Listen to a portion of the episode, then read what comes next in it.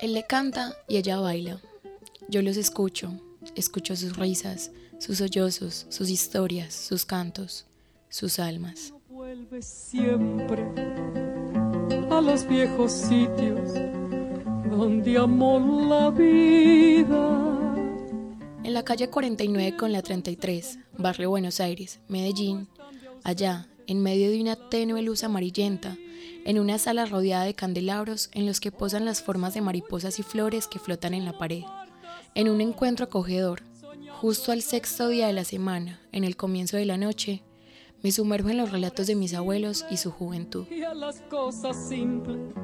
Mis abuelos, Doris Osorio e Iván Tavares, son las personas con las que más he compartido mi existencia. A mis seis años, mi madre y yo comenzamos a vivir con ellos y desde entonces, con sus narraciones de aventuras, travesuras, locuras de amor y sublevaciones, mis abuelos han abierto ante mis ojos el universo de la imaginación, que junto a sus voces me han permitido recrear las imágenes que el reloj ya ha dejado atrás. De la urbe, material sonoro. Cómodos en nuestro hogar conversamos de diversos asuntos. Ellos están sentados uno junto al otro. Mi abuela le acaricia el cabello, mientras él tiene posada su mano en la pierna de ella. Al mirarlos, yo recuerdo que entre tantas historias y anécdotas, una de mis favoritas es la que inicia con el instante en que se conocieron. De manera curiosa, les pido que me cuenten de nuevo cómo empezó todo desde el momento en que se vieron. Ambos se quedan en silencio mientras se miran y sonríen con complicidad. Mi abuela toma la iniciativa. Cualquier día yo estaba por en la arenera cuando lo vi bajar, yo estaba, tenía 14 años. Entonces yo lo vi bajar, iba, venía bajaba con un jean, pues blue jean en sí no era, era un jean eh, como de colores, ¿se acuerda? Que tenía como por aquí un color, por aquí otro, y de pelito aquí al hombro. Y apenas yo lo vi, a mí me encantó. Y entonces él se fue y se sentó por allá en, ahí afuera en una acera con los amigos. Y yo estaba donde una tía y salí, y salí pues como a, como a hacerme ver, ¿cierto? Como a hacerme Bueno, entonces él también como que me miró y me mandó saludos con, el, con un primo, ¿cierto? Yo me acuerdo de un día que, mm, eh, no sé cómo se dio esa, mm, cita, de que me, me puse a conversar con ella afuera de, la casa pues, de la tía que ella dice. Entonces yo creo que ese día llovió. Nos pegamos una mojada y, durante la conversación yo me acuerdo que ella me dijo que el papá le daba machete a los, a los amigos o los novios de ella. Es que no me dejaban conseguir ni amigo ni novio. Y entonces con eso me, mató. no me dejaban conseguir ni amigos. ¿Ah? No, ya después de ese día pues ya no seguimos hablando muy poquito, me acuerdo. Usted me mandaba, yo, yo le mandaba saludos, usted me mandaba con, con, una prima y al último, ella, ella yo no sé cómo hizo y, se quedó con él.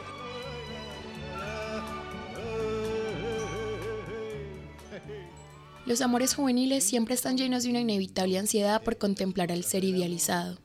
Observamos minuciosamente los gestos, las manías, el caminar, el vestir, el detalle de la silueta, deseando así que en algún instante cese la zozobra padecía. Al crecer, en las tardes de caminatas, cuando me recogían del colegio o cuando yo los acompañaba a hacer sus quehaceres, ahí, en cada uno de esos instantes, me fui percatando del amor de mis abuelos. De ese amor en el que se siguen observando, admirando, tratándose con ternura y haciéndose reír como si el tiempo no hubiese sido sentenciado a correr el amor. Mis abuelos continúan en la misma posición. Mi abuela es la que principalmente relata cada detalle y mi abuelo, en su silencio, refleja con la mirada perdida los recuerdos que se van proyectando en su cabeza. tenía pues un amigo, ya empezó a, a buscarme el lado a mí y yo me cuadré con él con la intención de que saliéramos todos juntos para poderlo ver a él. Ay, no. Yo me madrugaba a la hora que él bajaba para el colegio y me iba y me paraba en ese morro para mirar, para verlo bajar. Y ya. Ay, solamente para eso. Solamente para eso. El amor es cambiante y sus formas evolucionan. Un 30 de junio de 1976, a las 10 de la mañana, mi abuelo se fue al ejército. La lejanía que, usualmente, lleva al olvido, retornó por otro camino y así, A, B, C, D, comenzó el relato del amor que en un inicio no parecía germinar. Yo me vi a pagar servicio a la Armada Nacional y estando allá me llegó una carta de Margarita en la que me hablaba pues de otras de, de mochis y que quería pues que volviéramos a, a encontrarnos que ella me quería escribir y así empezó, entonces yo le dije que sí, que me, que me escribiera y empezó a mandarme cartas y yo le contestaba y, y así empezamos otra vez la relación. Las cartas, para que mi papá no diera cuenta, le llegaban a la, a la presa, a figuras. Y una empresa de, de confesiones, figuras limitadas. Y entonces el patrón mío era pues muy joven y entonces tocaban el timbre para entregar la carta y él, y él iba lo más de lindo y me la entregaba. Las primeras veces me la entregaba, por ahí tres, cuatro veces me las entregaba y yo ahí mismo me iba para el baño. Cuando ya como, pues ya después llegó, llegaba y me decía, Dori, vea, vea, pero no lo voy a entregar hasta que no hasta que no salga porque me pierde tiempo en el baño, pero muerte la risa. Y entonces, bueno, yo, yo siempre le, le insistía y me, me, las entregaba porque era como por molestarme. Bueno, entonces yo leía las cartas, yo le volvía la... Eh, tuve muchas cartas que pesar y, y yo las boté. Porque las botamos. Eh. Porque como a ella le gusta votar todo, si no ahí tuviéramos un gran recuerdo, un gran tesoro, Ay, que ya las sí. cartas no se usan.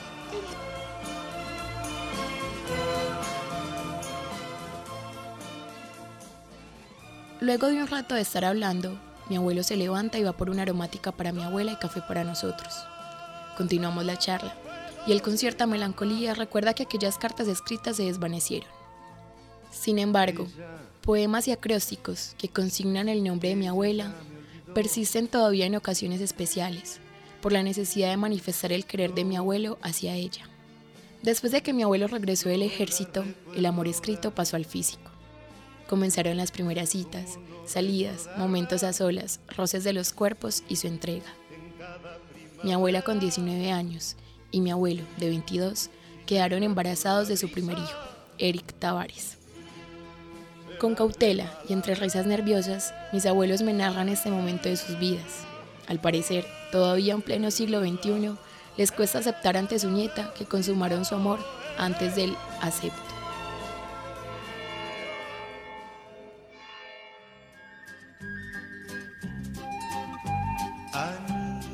¿Cómo le pidió matrimonio? ¿Cómo le pidió matrimonio? le dije, eh, eh, ¿usted se quiere casar conmigo? y ella me dijo que sí. Ya. No, pero en serio, ¿cómo fue? No. Como nosotros salíamos a las heladerías, íbamos y bailábamos y todo. Entonces empezamos a tener intimidad se le volaba la mamá y amanecía conmigo en los, en los hoteles.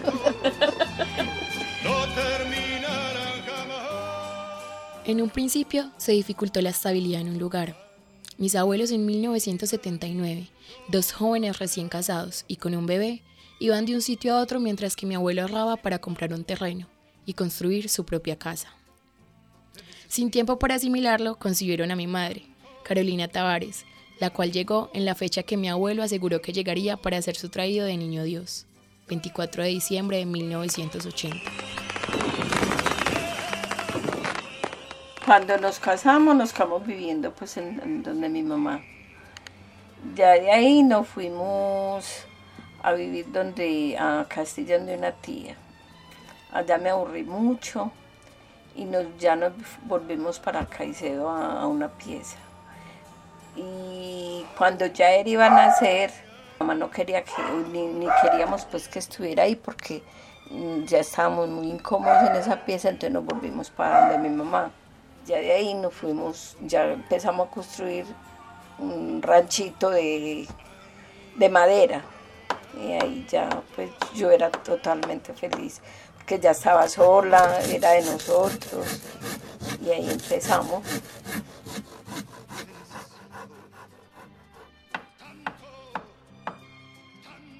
La vida continuó y los años no llegaron solos. La soledad y la melancolía se hicieron presentes.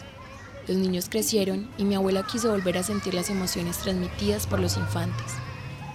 En medio de esta ausencia llegó la noticia de que serían abuelos. Todavía en nuestro espacio de historias nocturnas, mi abuela recuerda la canción que representó aquel momento de sus vidas con mi llegada y la cual me dedica en cada cumpleaños.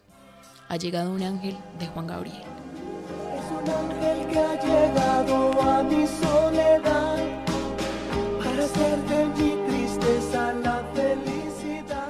No, ya cuando ya su mamá eh, empezó a estudiar, iría a trabajar, Mochi se iba a trabajar y yo ya quedaba sola en la casa, empecé como con, muy, con mucha depresión porque me quedaba sola. Entonces sí, yo a veces me ponía a llorar pues por, como por el estar tan sola y un día le dije a Mochis que yo quería, que porque no nos volvíamos, o entre los dos pues tocamos el tema, que nos, yo volvía a, hacer una cirugía para tener otro hijo. Y él, como es, le gustaban tanto los niños, dijo que de una vez teníamos otros dos. y resulta que como a los 15 días de tener esa conversación, me di cuenta que su mamá estaba en embarazo, entonces ya no necesité operarme.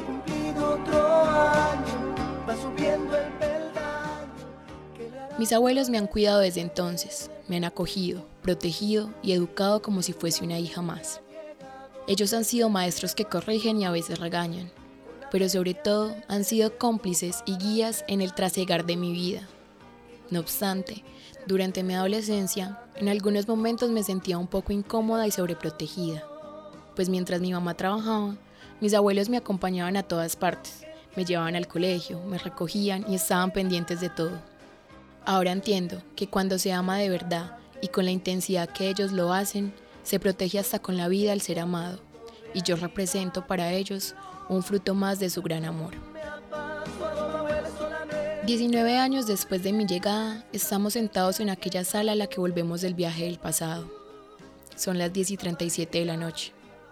Nos levantamos y luego de un suspiro por las remembranzas, el hombre canoso de pocas palabras le canta a la mujer eufórica que baila, mientras su nieta los mira y piensa en estas palabras de Joaquín Sabina. Si es amor, no tendrá final, y si lo tiene, no será feliz. forma tu cuerpo que nunca podría olvidarlo. Tan niña y con barriguita, siendo tres los dos lloramos. Tan niña y con barriguita, siendo tres los dos lloramos. Crónica realizada por Valeria Ortiz, con la dirección de Alejandro González y la edición de David Berrío. De la urbe, material sonoro.